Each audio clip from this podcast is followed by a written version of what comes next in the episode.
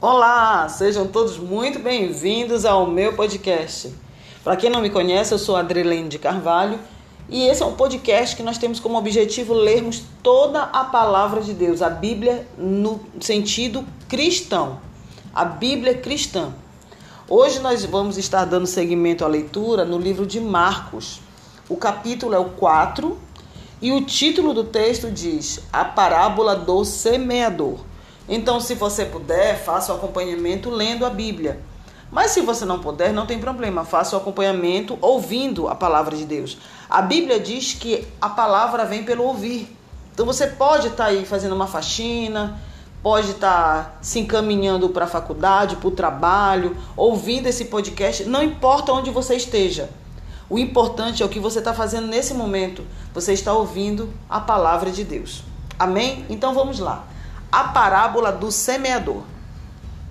E outra vez começou a ensinar junto ao mar, e ajuntou-se a ele grande multidão, de sorte que ele entrou e assentou-se num barco sobre o mar. E toda a multidão estava em terra junto ao mar. E ensinava-lhes muitas coisas por parábolas. E lhes dizia na sua doutrina: Ouve, Eis que saiu o semeador a semear, e aconteceu que, semeando ele, uma parte da semente caiu junto ao caminho, e vieram as aves do céu e a comeram. E outra caiu sob pedregais, onde não havia muita terra, e nasceu logo, porque não tinha terra profunda. Mas saindo o sol, queimou-se, e porque não tinha raiz, secou-se e outra caiu entre espinhos, e crescendo os espinhos, a sufocaram e não deu fruto. E outra caiu em boa terra, ouça isso, boa terra, e deu fruto, que vingou e cresceu. E um produziu trinta, outro sessenta e outro cem. E disse-lhes: Quem tem ouvidos para ouvir, que ouça. E quando se achou só, os que estavam junto dele com os doze interrogaram-no acerca da parábola. E ele disse-lhes: A vós vos é dado sobre, saber os mistérios do reino de Deus, mas os que estão de fora, todas essas coisas se dizem por parábolas, para que vendo, vejam e não percebam e ouvindo, ouçam e não entendam, para que se não convertam e lhes sejam perdoados os pecados. E disse-lhes: Não percebeis esta parábola? Como, pois, entendereis todas as parábolas? O que semeia, semeia a palavra.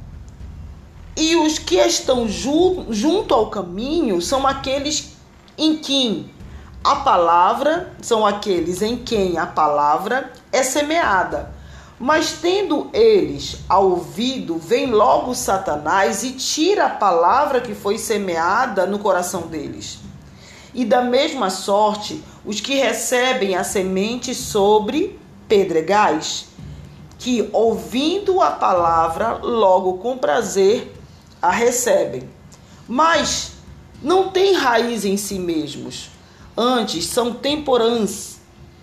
Depois, sobrevindo tribulação ou perseguição por causa da palavra, logo se escandalizam. E os outros são os que recebem a semente entre espinhos, os quais ouvem a palavra mas os cuidados deste mundo e os enganos das riquezas e as ambições de outras coisas, entretanto, sufocam a palavra e fica infrutífera. E os que recebem a semente em boa terra são os que ouvem a palavra e a recebem e dão fruto, um a trinta, outro a sessenta e outro a 100 por um. Até aqui. Nós lemos, nós lemos todo o capítulo 4, do versículo 1 até o 20. nós vamos no, no próximo episódio, no, no próximo podcast, lermos a continuidade sobre a parábola, sobre outras parábolas, né? Porque essa parábola do semeador, ela é interessante porque ela faz uma divisão entre as pessoas que ouvem a palavra de Deus. Uns que são sufocados, é, aqui fala sobre os, os pedregais, o tipo de palavra que caiu numa terra onde tinha espinhos, outra em boa terra, e, e o mais interessante era junto do caminho. Então, assim, um, um momento em que nós estamos evangelizando, levando a palavra, eu acho que o maior evangelismo, como eu sempre digo, não é nem somente você falar versículos bonitos, palavras eloquentes, rebuscadas, não, é o teu testemunho. Muitas vezes a pessoa diz que ela é cristã, mas o seu testemunho não é de cristão. Recentemente eu vi um comentário na internet de um cristão falando sobre um incidente que aconteceu aqui no Brasil que matou muitos jovens. E esse incidente, ele falou assim: eles procuraram por isso. Porque nós, disse assim no comentário, nós frequentamos a igreja. E eu disse: é verdade, você frequenta a casa de Deus. Mas a igreja somos nós. Nós somos a igreja. E não é porque uma pessoa foi a um lugar que aconteceu um acidente e veio jo vários jovens a, a óbito que quer dizer que, que aquelas pessoas elas não são dignas de misericórdia e compaixão. E nós, como cristãos, nós temos sim, sim, nós temos que ter compaixão das famílias, nós temos que ter compaixão dos jovens que morreram, nós temos que ter compaixão de toda essa situação que ocorreu. Se um cristão não consegue se sensibilizar com a dor do seu próximo, essa pessoa não é cristã. Porque o próprio Cristo, quando chegaram a ele, disseram que Lázaro, Lázaro estava doente, ele chorou. Jesus chorou. O que isso quer dizer? Isso quer dizer sensibilidade, compaixão, misericórdia. Ele sabia, Deus mostrou para ele que aquilo era para a glória de Deus. Deus ele iria, ele iria ser exaltado através da ressurreição de Lázaro. Entretanto, Jesus chorou. Então, se Jesus, que era o Filho de Deus, chorou, porque aqui eu não posso me compadecer com uma pessoa que morreu num acidente, ou vários jovens morreram num acidente, porque ah, eu sou melhor do que aquela pessoa. Nós não somos melhor do que ninguém. Então, no caminho, durante o evangelismo, nós vamos encontrar pessoas que se dizem cristãos, que não são cristãos. Só é de nome, só é de boca, mas as suas obras não condizem com o cristianismo. Aqui a palavra de Deus fala sobre a parábola do semeador, ela fala sobre os tipos de pessoas que nós vamos encontrar no nosso caminho.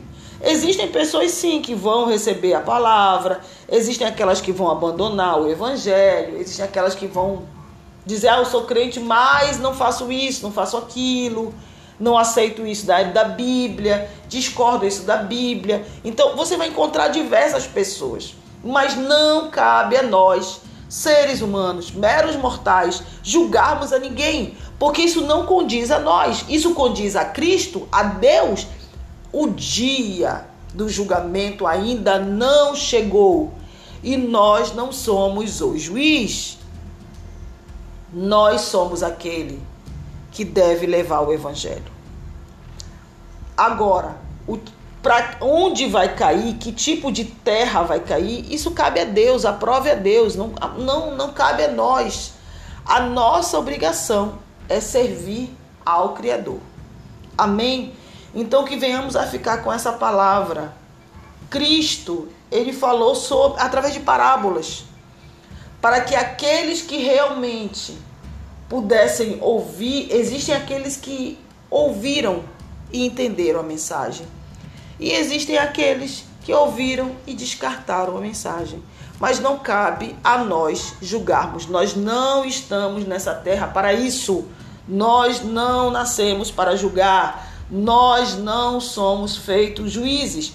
Ah, mas eu sou uma juíza. Isso é uma outra situação. Isso aí eu sou um juiz. Isso aí é a sua profissão, ou melhor, o seu cargo, porque a profissão de um juiz é o que? Um advogado. Mas ele está num cargo de juiz, porque ele fez uma prova, ele fez um concurso, ele se preparou, ele preencheu os requisitos necessários para poder ocupar aquele cargo. Mas isso é pertinente àquela situação, a uma determinada situação.